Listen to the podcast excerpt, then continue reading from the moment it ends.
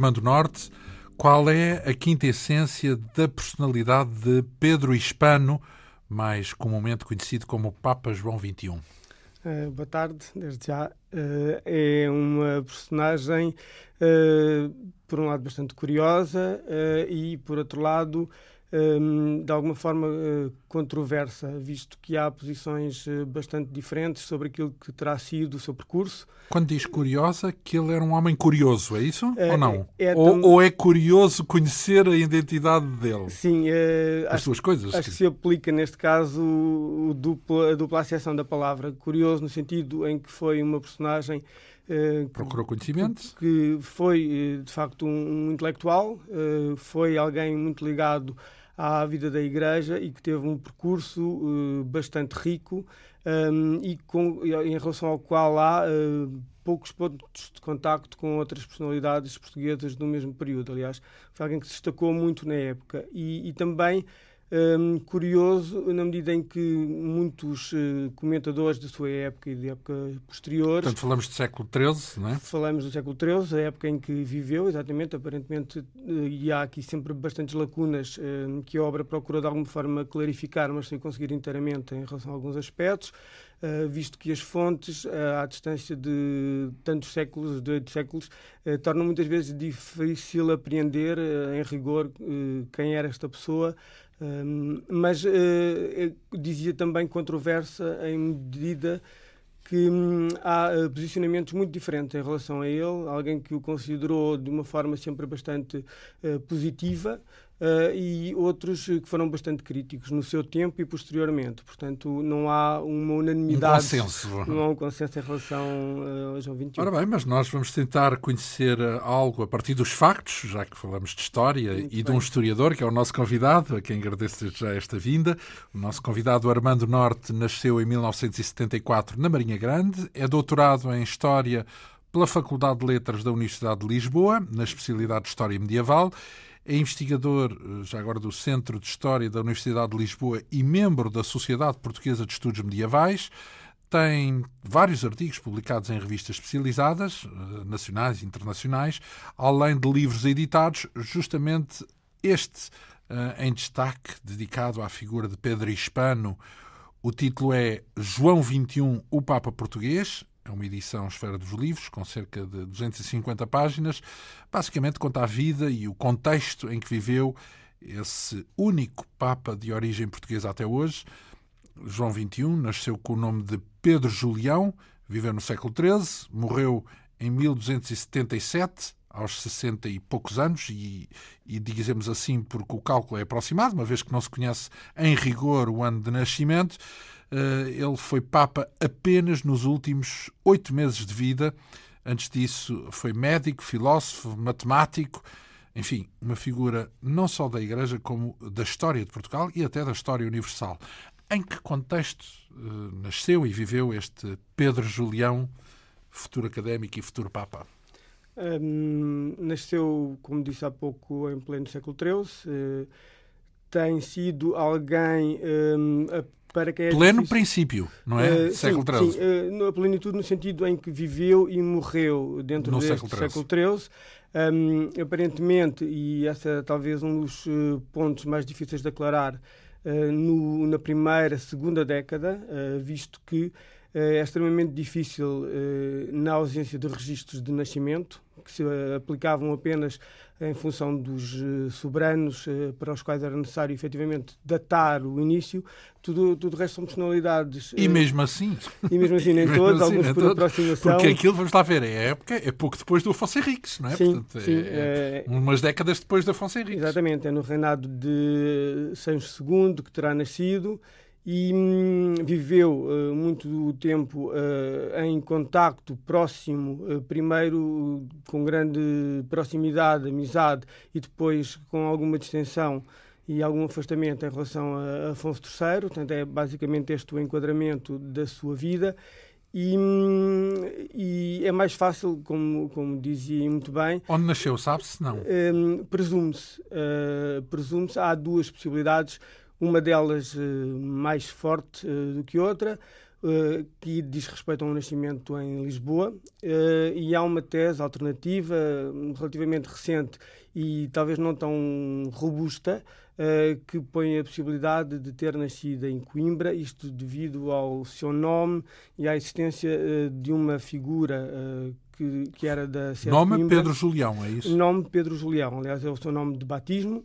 Um, mas uh, tudo aponta uh, para que tenha nascido efetivamente em Lisboa, na medida que todo o seu percurso, uh, nomeadamente os primeiros anos que se conseguem reconstituir, ele passa-os em ambiente lisboeta, na, na, esfera da sede de Lisboa, onde terá desenvolvido os seus primeiros estudos, onde terá tido os contactos com, com, os conhecimentos e com a formação que mais tarde o levará a um percurso ascendente na Universidade Medieval do período e, hum, Onde e, era essa universidade? Eh, ele terá passado por eh, várias. Eh, isto era uma característica muito particular da época que diz respeito à, à grande mobilidade tanto de professores como de Parece escolares. impossível. Há 800 anos é essa verdade, mobilidade toda. É verdade, mas é curioso que a época medieval é uma altura de grandes viagens. Muita gente viaja. Os reis, eles próprios viajam quando vão para cortes.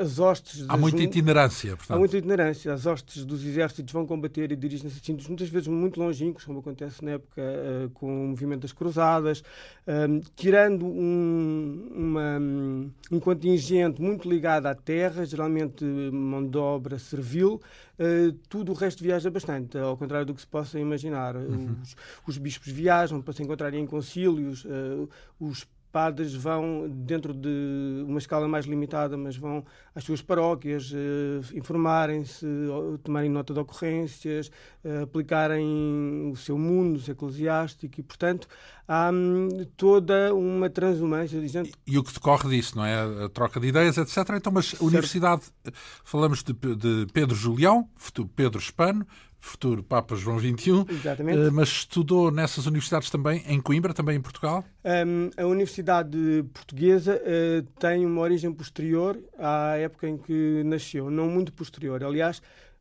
Pedro Espano morre em 1277 uh, e é sensivelmente na última década desse século, em 1290 mais ou menos, também é já com Dom Dinis, portanto, já com Dom Dinis, que é criada a primeira universidade, a Universidade de Lisboa, que hum, tem uma, uma enorme curiosidade. De Lisboa? Não é de Coimbra? Não uh, há essa enorme curiosidade. Uh, Isso não é um, um, uma, uma atuar do Lisboeta? Eh, não, não, não é o caso. Porque a de Coimbra que é. Não, não é o caso. Sou suspeito, até porque não sou de Lisboa, apesar de viver em Lisboa, um, mas de facto a Universidade de Dom Dinis é uma universidade que é criada em Lisboa e tem essa curiosidade que estava a dar nota de que é ela própria uma universidade itinerante no, entre 1290 e eh, 1537, a universidade, e é caso único, não tem paralelo em mais nenhuma universidade europeia do período, eh, é uma universidade que se desloca eh, entre Lisboa e Coimbra sucessivamente. Uh, tem estágios mais ou menos prolongados. Então, mas onde é que entra Coimbra então nessa. Porque acaba por ser em Coimbra que se fixa Uh, definitivamente. Portanto, ah. nestas idas e vindas. Nestas... Portanto, 60, passados os 60 anos dessa, dessa itinerância, vá, Uh, fixa-se em Coimbra cerca, definitivamente? Cerca, na verdade, cerca de, de três séculos, uh, porque é entre 1290 e 1537. E só uh, a partir de 1537 é que fica... É que estabiliza em Coimbra, e é essa origem que muitas vezes é, é utilizada para dizer que é a primeira universidade do país, mas de facto, quando se recorre à Universidade Medieval, ela é uma fundação. Então, mas o que é que já agora aqui um parênteses? O que é que é uma universidade? Como é, como é que os professores vão atrás? Antes de mais, quem é que a frequenta? Um, uma ótima pergunta. Uh, há um quadro muito específico de frequentadores da Universidade Medieval. Um, desde logo homens, uh, estava interdito às mulheres, Uh, a grande maioria deles são clérigos, eclesiásticos, pessoas que receberam ordens, menores ou maiores, mas que receberam ordens e, portanto, estão, são sacerdotes. Um, uh, é, uh, tem, tem, algumas características também uh, muito próprias uh, que têm a ver com aquela mobilidade que falávamos há pouco, que é o facto de ter uma língua franca que é utilizada para comunicar, o latim. latim. Uh, tem um conjunto de um, obras de referência uh, que são um, muito idênticas e são um conjunto de em todo o espaço cristão, todo o espaço cristandade, são o mesmo. Então era uma rede de universitários. Era uma é rede universitária. Porque o conhecimento era mais ou menos semelhante, é isso? Sim, Uh, há uma grande. tem muito a ver Como é com... é hoje, hoje também são redes. Sim, são, é certo, é certo. E é um, um acento tónico que é feito cada vez mais é no, no, impulso à criação de redes, como forma de, de trocar, trocar conhecimento, conhecimento, e de progredir no, na investigação. Um, e de facto vamos encontrar muitos desses antecedentes na Universidade Medieval, tal como ela era proposta. Então, e ensinava-se o quê? Que cursos. Uh, havia cursos? Não? Havia um, quatro áreas de estudo. Uh, e que eram sempre as mesmas, ainda que algumas uh, universidades valorizassem mais umas do que outras e algumas apenas tivessem certos planos de estudo e não os tivessem todos. E quais eram os quatro? Uh, era na base a gramática, portanto, que era a Faculdade de Artes. Gramática, latim. A gramática em latim, exatamente. Hum. No fundo, era a Faculdade de Artes, que era uma faculdade que tinha um, duas funções. Era, desde logo, a porta de entrada para ensinos ainda mais especializados.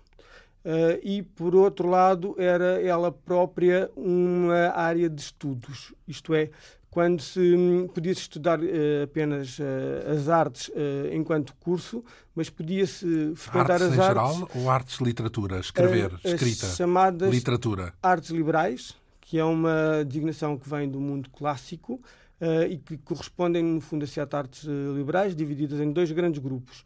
O grupo do trívio, que é a gramática, a retórica, a dialética, e o grupo do quadrívio, formado pela geometria, pela matemática, pela astronomia e pela hum, aritmética, não sei se... Sim, pela aritmética, e pela matemática, mais. sim.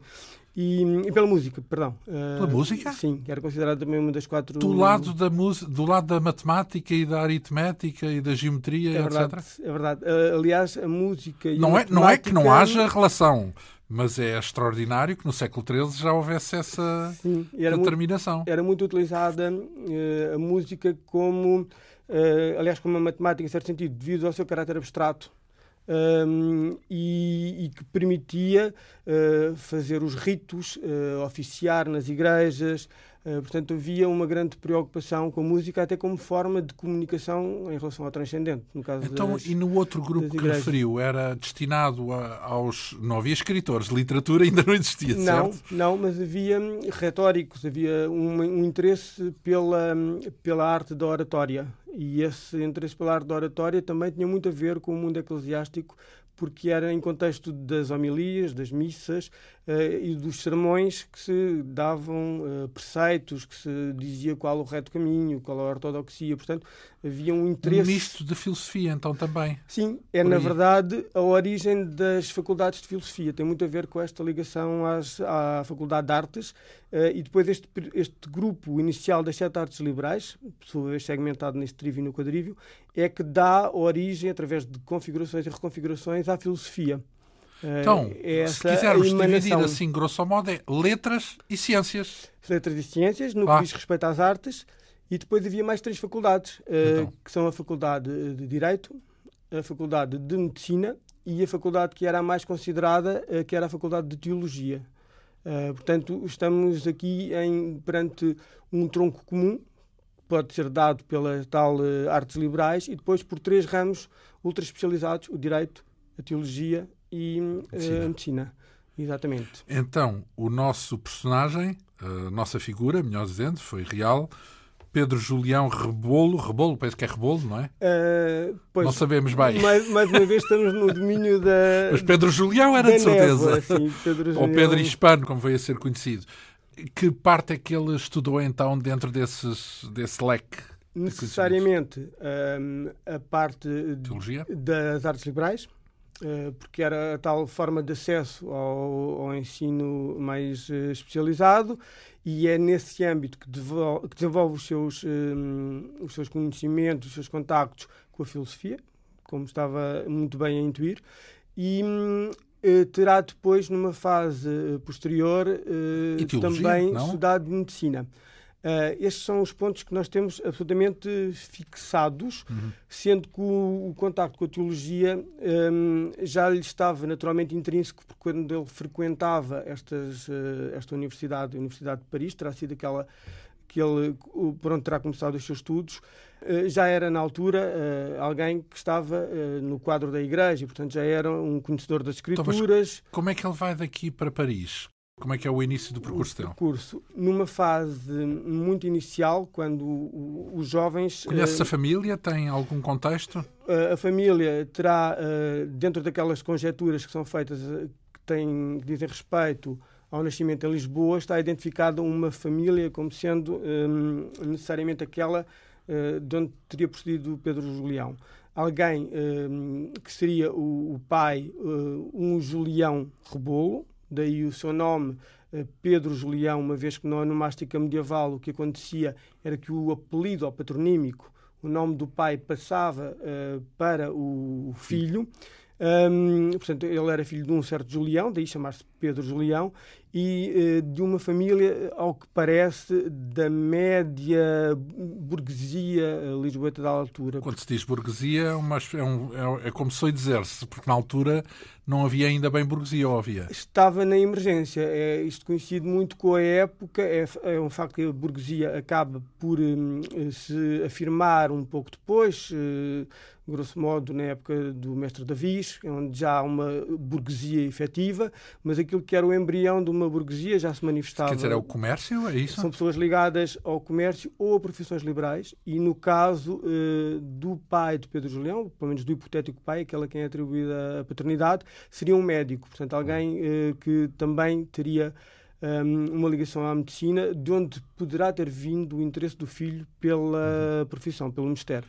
Então, como é que estávamos a tentar perceber como é que daqui aparece em Paris? Sim, é? exatamente. E, e dizia-lhe um, que nos anos iniciais uh, da formação, geralmente os filhos segundos uh, dos pais, porque não herdavam o património, uh, de famílias mais importantes. Só o mais velho é que herdava? Exatamente. Eram os, e os outros? Os outros eram muitas vezes, como terá acontecido com Pedro Julião, entregues aos cuidados da Igreja. Isso era uma forma de lhes garantir, desde logo, rendimentos, uh, prestígio, notoriedade e, portanto, assegurar por uma via não patrimonial, ou pelo menos de uma forma não direta, um, uma vida uh, de facilidade. Então, e se o mais velho morresse?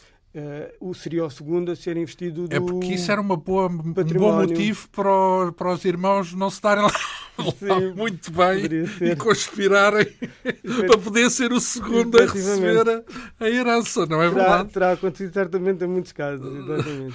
Ora bem, mas, então, mas a regra era essa, era o essa? primeiro, o primogênito há de ter ficado com a herança do pai, isso. ele sendo segundo uh, seguiu a linha eclesiástica. Isso mesmo. E, portanto, estudou em, em Lisboa. Terá estudado na sede de Lisboa numa idade uh, bastante precoce, uh, onde que hoje chamaríamos os estudos primários, que é uma forma fácil e cómoda de pôr a questão, sendo que os estudos acabavam por ser um, muito focados em, em algumas áreas específicas, mas isso ter-lhe-á dado a possibilidade de se destacar como alguém mais brilhante um, e depois não sabemos exatamente a forma, mas haveria várias maneiras de o conseguir, terá sido encaminhado para a Faculdade de Paris para prosseguir estudos. Haverá duas, três possibilidades, na verdade, de que isso pudesse ter acontecido o próprio suporte eh, eclesiástico da igreja a que pertencia, que tivesse, eh, poderá ter financiado os estudos, no sentido de um, acumular conhecimento, que mais tarde no regresso poderia jogar a favor Portanto, da tipo sua... uma bolsa, como se fosse uma bolsa. Uma bolsa, mas era efetivamente disso que se trata. É, o termo é esse, uma bursa, como em latim, era isso que recebiam, uma bolsa. Um, conhecemos alguns casos um, não sabemos se foi o, o, de Pedro Julião, em que a própria instituição monárquica uh, dava bolsas a, determinadas igrejas para que uh, escolhessem pessoas uh, mais talhadas para investirem na educação que pudesse ter patrocinado, ou a própria capacidade económica da família que pode ter permitido um, esse, sim, essa sobrevivência. Então, de uma forma ou de outra, ele conseguiu ir para Paris, sim. Para estudar, na altura então qual era? Seria artes, eh, porque era a porta de acesso ao ensino uh, mais uh, aprofundado. E quando falamos de artes, lembrar outra vez o que é que é, grosso modo? Seria uh, as, as artes liberais, a gramática, a dialética, a retórica, a música, a geometria, a aritmética e... Enfim, os tais dois todas. conjuntos, os tais dois Sim, grupos. correspondem às artes liberais clássicas. Um, depois, e, e, quanto tempo ficou ele em Paris? Há registro disso? Um, não, aliás, nós uh, sabemos uh, que foi em Paris que ele estudou já por, uma, por um documento uh, emitido numa época muito posterior ao seu, à sua passagem pela cidade, quando já Papa, um, chamado a dirimir uma contenda que existia na Universidade de Paris, ele no introito se refere à cidade como sendo aquela onde terá estudado. E, portanto, é isso que nos dá a segurança de afirmar uh, que terá passado pelo estudo de Paris. Poderá ter passado numa primeira fase uh, como estudante e depois uh, terá evoluído para a posição de docente, o que não era, na verdade, uma situação nada inverosímil, porque era considerada a docência como uma parte de finalização do estudo. E, portanto, eram, em Paris, seguramente, as nesta época, uh, as pessoas que frequentavam estudos, depois, durante um período de dois anos, teriam que uh, garantir, um, no fundo, era uma prova também ela, prestada de capacidade e de conhecimento, para depois disporem de uma licença para ensinar. Que era uhum. isso que, no fundo, as faculdades otorgavam e as universidades otorgavam.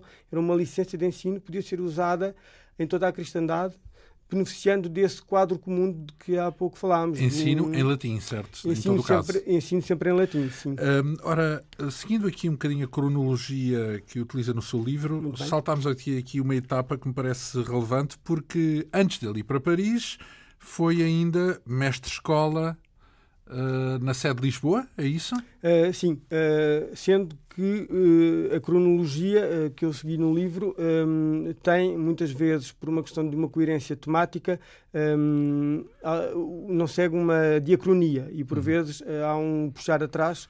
Um Mas aqui, como, como, hoje. como o Dião da sede de Lisboa, é antes de ir para Paris, em Não, é posterior. Ah. É posterior. Um, porque hum, o percurso que ele faz na sede de Lisboa é um percurso ascensional.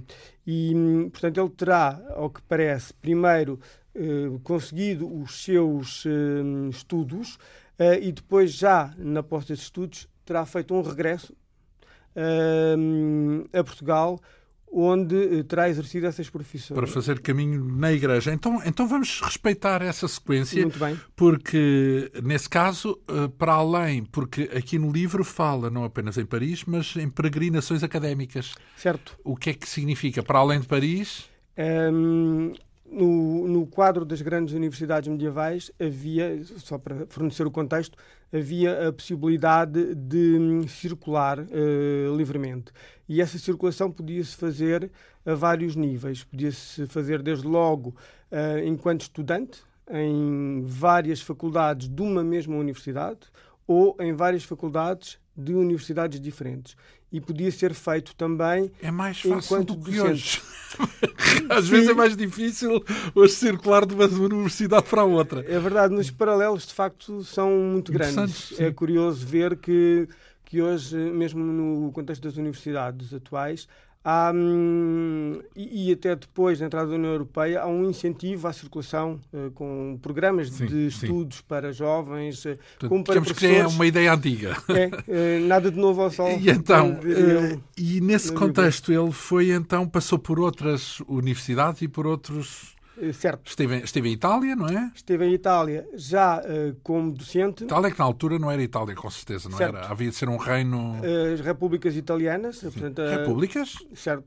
Uh, era essa a designação oficial, portanto, uhum. eram Uh, muitas vezes ou ducados, ou condados, ou principados, portanto, tinham formas de soberania ligeiramente diferentes, mas no essencial eram repúblicas. Esteve em seja, Siena, por exemplo? Esteve em Siena, onde sabemos, uma das repúblicas mais importantes da altura, um, ao que parece, coincidindo com o momento da Universidade de Siena, portanto, com a fundação da Universidade de Siena, ele terá sido um dos primeiros, se não estava mesmo na primeira vaga uh, dos primeiros professores da Universidade de Siena, uh, para dar, nessa altura, medicina. Portanto, ele, no período em que esteve em Siena, que é um período esse conseguimos. Ah, foi como professor. Foi como professor. Durante 4 ou 5 anos ele terá estado em Siena uh, a dar aulas e hum, é provavelmente também esse o sítio uh, onde pode ter escrito algumas das suas obras ligadas à medicina, uh, tendo em conta a, a, facilidade que teria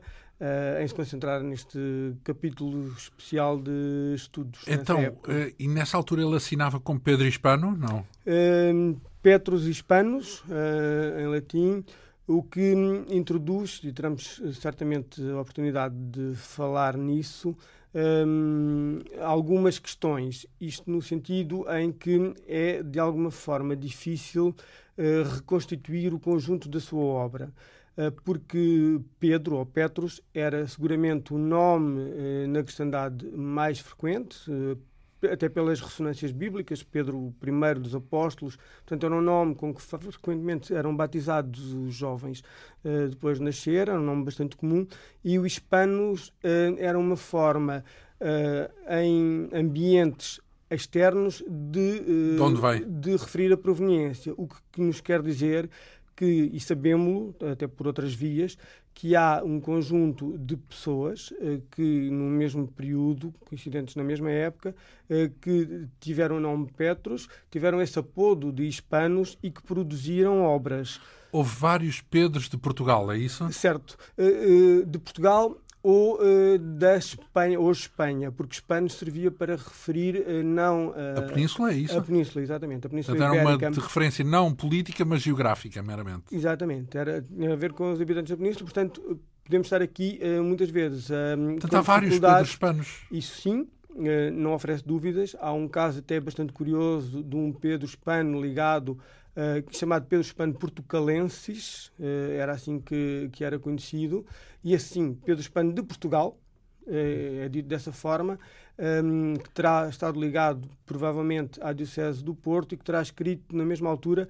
Um, ah, mas ainda outro, sendo seguro que era sim, outro. Sim, esse outro. Eu estava a dar um caso de uma situação. Então, Pedros há muitos Pedro e hispanos também. Isso mesmo. Uh, daí... É uma complicação. Então, mas não há um fator, não há uma assinatura, não há um selo, não há qualquer eh, coisa que identifique a pessoa? Uh, não. Uh... Não era um problema para quem assinava coisas na altura? Podia ser confundido com, com outro Pedro? É, uma vez mais, uma excelente observação e que tem uma resposta provavelmente hum, elaborada e que tem a ver com o seguinte, com o facto de, na época medieval, mais do que a autoria, o que interessava era um, a autoridade.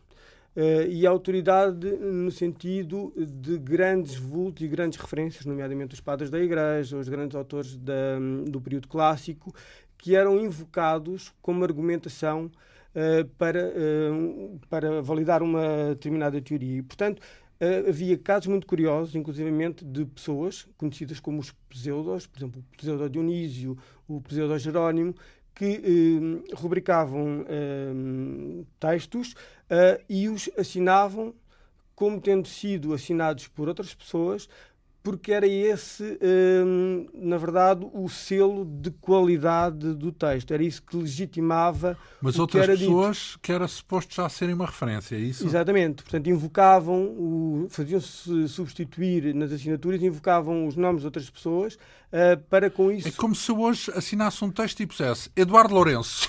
Por exemplo. uma coisa assim do género para, para dar peso ao meu texto, Isso digamos mesmo. assim. Isso, uh, desde que eu focasse uh, as, uh, o mundo desse, dessa minha assinatura. Certo. Há muitos casos de, de pessoas que são esses pseudo-algo, um, que são efetivamente casos bem documentados e devidamente confirmados de pessoas que assinavam um, como tendo, no fundo, só o seu. O mestre que assinava, vá. Isso. Um, não é exatamente o caso do Pedro Spano, eu estava só a dar aqui uma ideia mais, mais genérica. Um, por outro lado, é também muito difícil, um, porque o que nos chega muitas vezes são fragmentos, e nos fragmentos nós não conseguimos, por vezes, identificar os, os autores, porque são uh, partes que faltam, uh, primeiras páginas, últimas páginas que não chegam, e portanto nós não sabemos efetivamente a quem pertencem. e em cima disso Há hum, eh, também um sistema, especialmente em, no mundo universitário, de cópia e recópia de textos, os tais textos fundadores, os tais textos eh, das autoridades, um, que valiam por si sós. Uh, e, portanto, não estavam associados... A cópia era uma obra também, é isso? Também. Era uma obra, muitas vezes, com acrescentos, com aquilo que hoje chamamos glosas. Digamos que não havia, os direitos de autor eram um conceito muito difuso. Muito volátil, muito volátil. E, portanto, neste, nesta dificuldade, uh, por vezes, uh, nós conseguimos restituir algumas obras porque nos são dito por outros autores que o autor dessa obra era tal pessoa, ou porque uh, a pessoa. É indireto, no é fundo. É indireto, uhum. portanto, são formas indiretas de validação. Uh, e, noutros casos, há efetivamente, uma, um, se não uma assinatura, uh, ou uma chancela, um selo, ou um introito. em que a pessoa se identifica. Portanto, então, daquelas que nós podemos ter uma razoável esperança de estarmos a falar da mesma pessoa, certo. deste Pedro Hispano.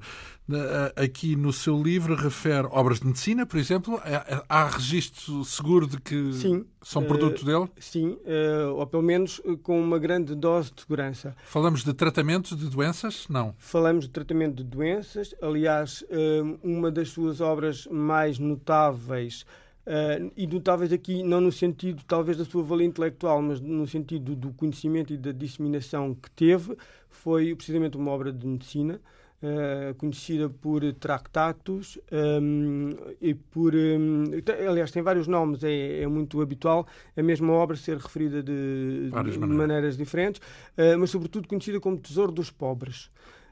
este Tesouro dos Pobres, ou Tesaurus, uh, Pauperum, em latim, eh, é um, um, um, receituário, no fundo, um, um elenco uh, de um, lista, portanto, uma lista de doenças, de maleitas, acompanhado de formas uh, de as sarar. No fundo, é uma grande síntese dos conhecimentos que existiam na época, uma compilação, bem à maneira da época, que faziam uh, frequentemente sumas e compilações, e nesse sentido uh, até tem alguns dados uh, relativamente curiosos, como sendo o facto de ter sido organizada um, de forma, um, como dizê-lo, um, portanto, seguindo a o corpo uh, da cabeça aos pés. Isto é, ele iniciava pelas doenças da cabeça até chegar às ah, doenças... Esquematizado, do... tudo muito... Sim, tudo muito Por uh, partes, hierarquizado.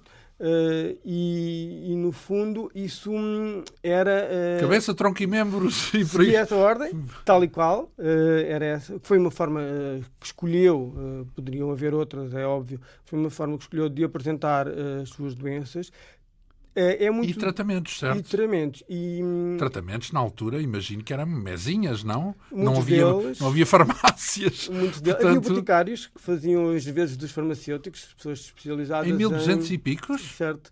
Eram, no fundo, aqueles indivíduos, ou eles próprios médicos, ou que ao serviço dos médicos eh, recolhiam substâncias, as misturavam e utilizavam depois. E vendiam, não é? E vendiam, sim, hum. tinham mesmo uh, lojas uh, que hoje uh, permanecem como as, farmácias, as boticas. E, e, e, essa obra tem alguma outras, algumas outras singularidades. Um, a sua real valia tem sido discutida uh, ao longo do tempo. Houve quem a desvalorizasse bastante. Hoje há uma tendência no sentido da sua reavaliação de uma forma mais positiva até porque, por exemplo, é um dos primeiros, ao que parece, a considerar a epilepsia como uma doença e não como uma manifestação de espíritos malignos, portanto, confere-lhe uma dignidade de doença que não existia na altura. Uh, e, e, há também um conjunto de, de fórmulas uh, que ainda hoje uh, se aplicam, especialmente agora nesta nesta nova vaga da homeopatia, portanto, coisas ligadas ao tratamento com produtos naturais, fármacos uh, que, não são, que não são químicos, ou porque não são tratados quimicamente, sendo químicos enquanto orgânicos que são, mas que não são tratados quimicamente, e, portanto, há uma, uma valorização positiva do, dessa obra que durante algum tempo foi considerada apenas como um repositório de. Então, quer dizer que os homeopatas consideram Pedro Hispano um, um homeopata pioneiro? É isso? Eu acho que os homeopatas tenderão a considerar todos os medievais como pioneiros na nesse, homeopatia, nesse sentido. Então, ele uh, assinou também tratados de alquimia, o que é que pode ser um tratado? Vamos cá lembrar o que é alquimia para não haver equívocos. Uh, Portanto, uma, alquimia, transformação. Uma forma talvez mais fácil e algo lapidar, mas também simplista de o dizer, a alquimia seria a química medieval. Misturar A com B para dar C. Certo, a transformação, desde logo, era um dos grandes uh, mitos e, e aspirações uh, da via alquímica, uh, nomeadamente a transformação de substâncias inorgânicas como a pedra em metais como o ouro. Portanto, a lógica da pedra filosofal é uma, é uma tradição alquímica muito, muito antiga, mergulha na, na medievalidade. Uma crença, certo? Uh, sim. Uh, muito se fez, muito se pesquisou, mas nunca houve como, nada mais do que. Como, uh, sim, nunca, efetivamente, nunca. Não há, pelo menos, memória de que a transformação da pedra em ouro, tirando a história do Rei Midas, que, que efetivamente isso tivesse ocorrido. É óbvio que não. Mas há... Não, e sobretudo era algo mais no domínio da crença do que da ciência, não é? Sim. Uh, portanto, que era, eu quero muito que isto seja assim, e não tanto eu sei e conheço, e se conheço bem, então A dá B, B dá C. Não era ciência, vá, pronto. Estará numa zona de contactos, ah, uma zona limite. Isto Sim. porque a nossa categorização entre ciência e o que não é ciência não é tão operativa assim na época Sim. medieval. Uh, poderemos. Uh, Ainda hoje, às vezes não é. às vezes. uh, mas estamos em, em, terra de ninguém, por assim sim, dizer. Sim. Porque, tal como acontece, por exemplo, com a astronomia e a astrologia, são, há, há pontos de contacto muito fortes e é difícil estabelecer um, uma separação nítida. Um, sim, um traço, um risco entre estas coisas. Portanto, e estamos a falar, nesse caso da astronomia e astrologia, também da época, que também havia, é isso? Isso, isso. A astronomia, de resto, era, era também um dos grandes... Já havia a história dos signos? De sim, peixes, não sei quê... É bastante, é bastante virgem, antiga. leão, caranguejo... O zodíaco é uma tradição antiga que, que se manteve. E século XIII já havia hoje. essa? Sim, é, é o no fundo, é um olhar uh, que vem Intuição. do mundo pagão, Sim. vem do mundo clássico. É no mundo clássico e, e, depois, um pouco mais tardiamente, que se vai olhar para o cosmos, se vai detectar padrões no cosmos e se vai identificar uh, linhas que unem as estrelas e que se, se, lhes dão nomes e, portanto, o Sagitário, o Peixe são, no fundo, constelações. Mas pronto, é dessa época é esse conhecimento. É, é um conhecimento antigo que é mantido, divertido na época medieval e, e, que, e, sempre foi, de facto, uma das grandes questões uh, do mundo de sempre, uh, o olhar para o infinito e tentar perceber então, origens. E ele deixou, Pedro Espano, deixou marca nos tratados de alquimia? É, uh, é perfeitamente residual no contexto da obra, são coisas muito tenues, são apenas um ou dois textos que têm pouca expressão. De facto, o que tem muita expressão... E filosofia? Os escritos de filosofia? Os escritos, era, era aí que eu ia chegar. Há dois tipos de produção científica, uh, diríamos hoje, que são, uh, que são mais interessantes na sua obra, tanto pela qualidade como pela quantidade. E essas são as obras uh, médicas, já falámos, por exemplo, do Tesouro dos Pobres. Um, e, e, matemática. E uh, depois, um, dentro do, dessa, dessa produção científica, também a filosofia.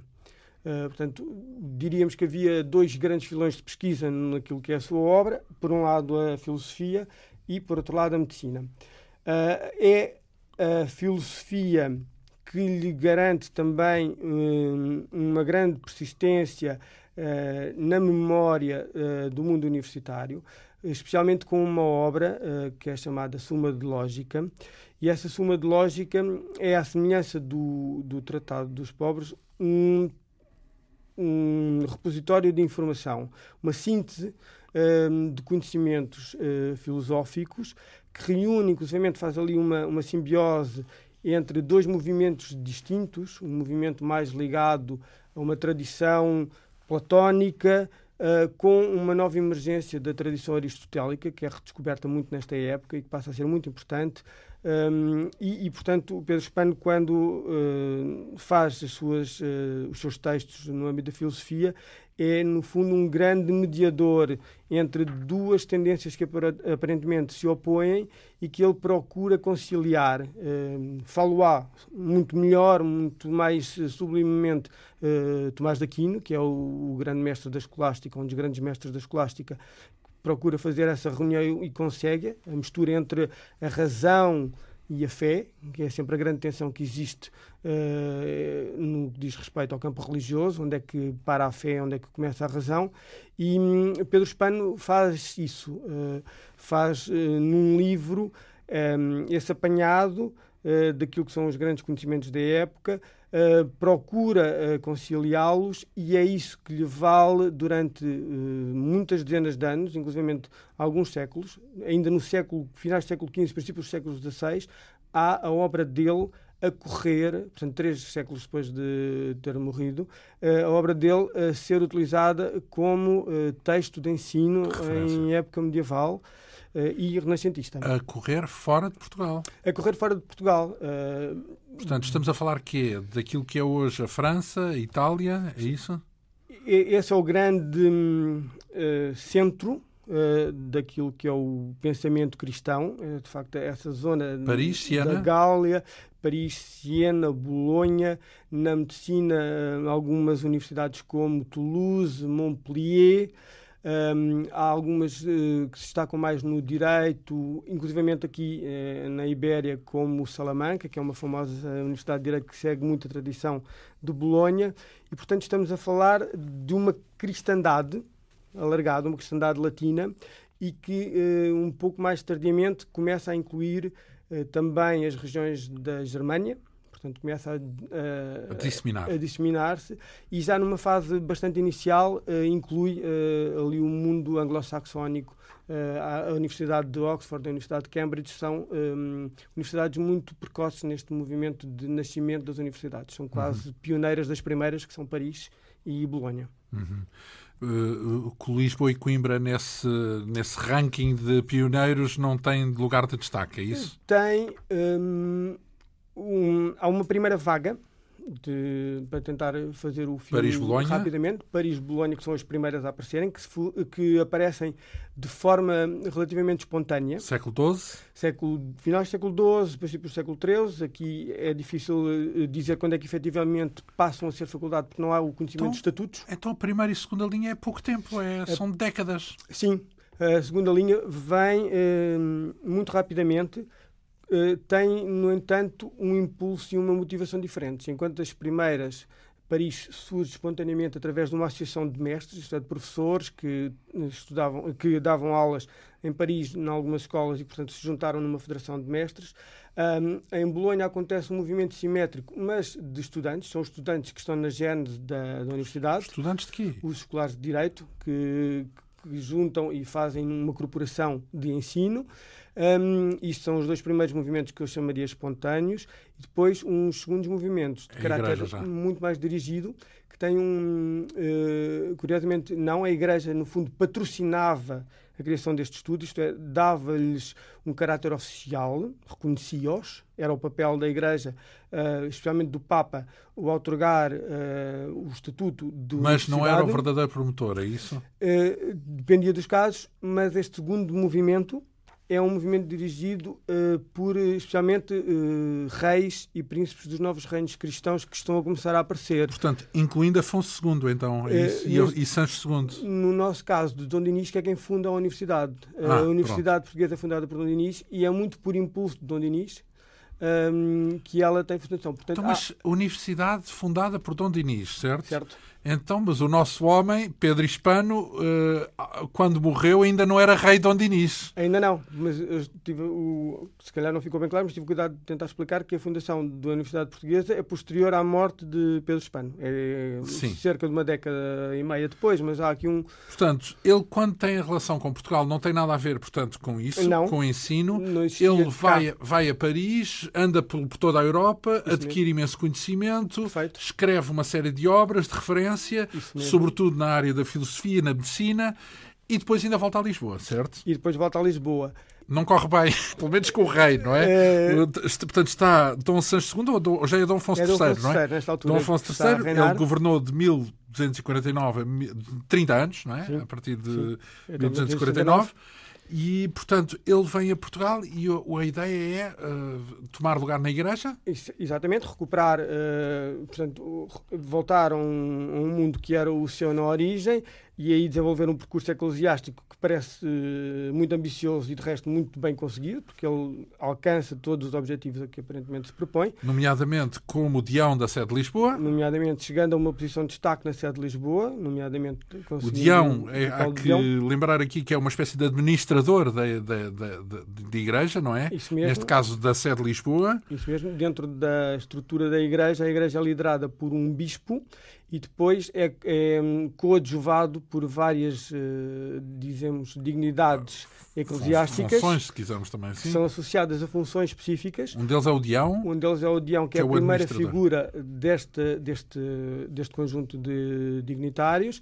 Um, e depois existe ainda, inclusivamente, o mestre de escola, que é o responsável pelas aulas, inclusive... E ele foi mestre de escola também. E ele foi mestre de escola antes de ser Dião. Portanto, há, no fundo, um curso, uma... Uma progressão, uma, uma carreira. progressão na carreira. Há uma carreira eclesiástica, é disso que se trata. Então, um... acima de Dião, ainda foi Arcediago de, da sede de Braga, Arcediago é uma espécie de um gestor de paróquias, não é? Sim, tem, o Arcediago é aquele que numa igreja metropolitana, isto é numa uma catedral eh, que, é um, que é a mais importante catedral portuguesa, eh, no caso Braga, Uh, em que ele é nomeado arcediago. Aliás, eles podiam acumular muitas vezes funções e dá-se o caso de, ao mesmo tempo, ter sido Dião da sede de Lisboa, ele era simultaneamente arcediago da sede de Braga, o que lhe permitia um encaixe financeiro bastante considerável, porque estavam associadas estas funções prebendas, isto é, dotações financeiras. Recebia a dobrar recebia... em Lisboa e em Braga. Exatamente.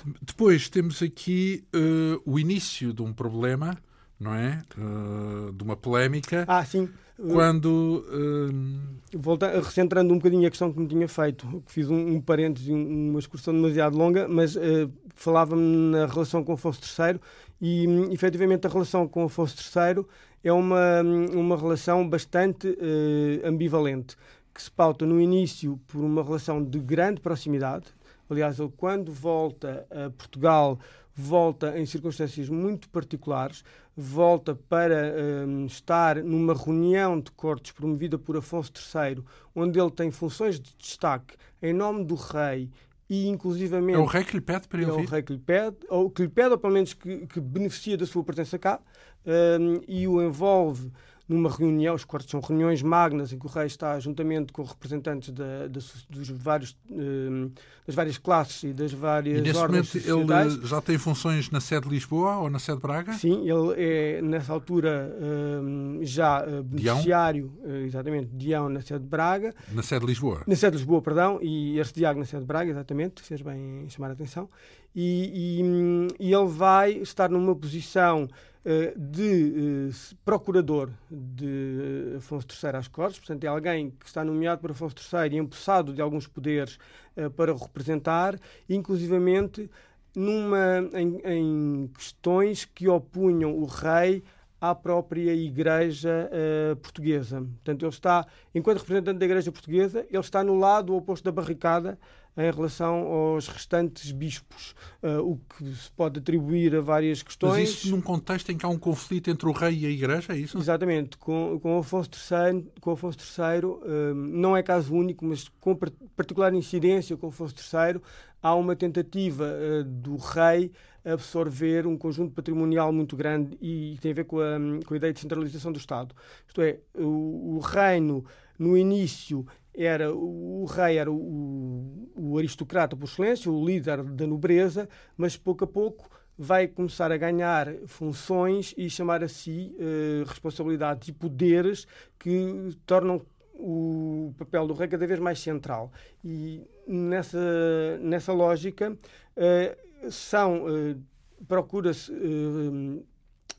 reapossar-se ou apossar-se pela primeira vez de património que não era régio, mas era eclesiástico, uh, promovem um conjunto de inquirições que são, no fundo, perguntas em que se procura estabelecer a posse dos territórios para uh, poder apropriar-se desses territórios. E a Igreja, que era um dos grandes proprietários, sente-se uh, hostilizada e, portanto, há aqui, inclusivamente, o, Afonso III é alvo um, de, junto da Igreja, ele é no fundo, excomungado, inclusivamente, pelo Papa neste cenário. Portanto, ah, bem, então queixas, é um conflito sério. Sim, as queixas são de tal maneira que chegam à Câmara Romana, à Cúria, e o Papa, na altura eh, em funções, eh, pede uma bula de excomunhão, eh, dizendo que ele não tem poderes nem capacidade para fazer o que faz. Então, mas o curioso é que, nesse momento, o Pedro Hispano está de que lado? Está do lado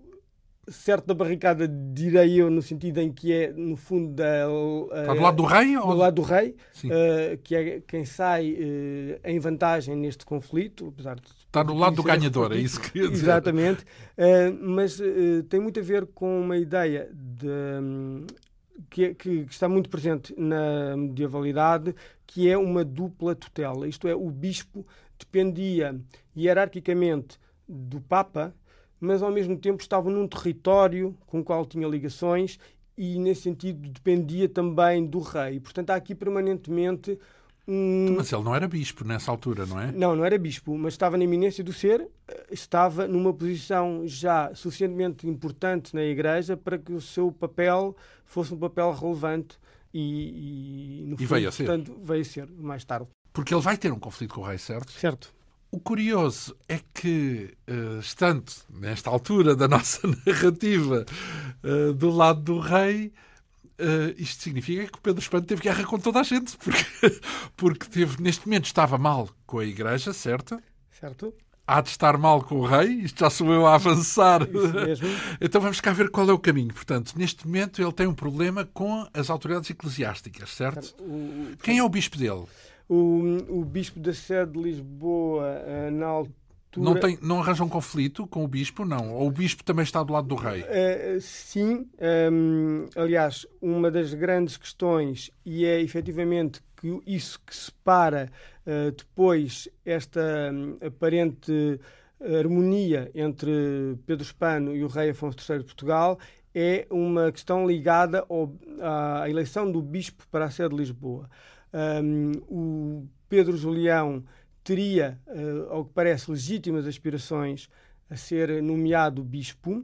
A nomeação de bispos uh, poderia ocorrer uh, de maneiras isso era, diferentes. Isso não era a Igreja, isso não era o Papa que nomeava? Há, há, nesta altura, uma grande ambivalência e uma grande diversidade de modelos. a ratificação final era eclesiástica, isto é, nenhum bispo poderia ser bispo se o Papa uh, não o considerasse uh, como tal. Acontece que as nomeações uh, poderiam ser mais diretas ou podia haver muitas vezes a influência do monarca, interferência do rei, uma intercessão no rei que em função dos seus interesses particulares. Então, mas se o rei estava às avessas com o papado, portanto com o o Papa com a Igreja. Com a Igreja, com a Igreja Portuguesa. Isso tornaria difícil, pelo menos, a sua designação uh, uh, só pelo rei, só pela parte do rei, com quem ele estava bem no, nessa Sim, altura, não é? Mas a Igreja Portuguesa não é um corpo hum, monolítico, uniforme. Portanto, havia várias igrejas, havia várias tendências e havia várias fações. E enquanto Dião da Sé de Lisboa, Pedro Julião conseguiu uma grande ascendência junto uh, daqueles uh, que governava na sede de Lisboa. Portanto, uh, todo este elenco de o mestre escola, o tesoureiro, o Dian, o Dian o Chantre, o Chantre e depois os cônegos estariam do lado de Pedro Espano e são eles que depois, perante a morte do bispo em funções, lançam o nome de Pedro Hispano para bispo de Lisboa. E quando se diz lançam, lançam para o Papa ou para o Rei? Para o Rei. Lançam uh, o nome para ser nomeado junto do Papa, sendo que o interesse do rei, nesse particular, apesar daquela que era a proximidade durante um período relativamente curto com, com Pedro Hispano, aparentemente há um momento em que esta linha de proximidade, a aliança, a aliança se, se, desfaz, desfaz um, e parece e ser. percebe-se qual é a razão? Uh, poderá ter sido efetivamente esta nomeação para Bispo da Sé de Lisboa, porque apesar do apoio que lhe era dado pelos membros da sua própria Igreja, o rei uh, ter-se ao oposto uh, e terá preferido um outro nome. Mas não se percebe qual é o porquê desse. Uh, pode ter a ver com as conveniências particulares do rei, com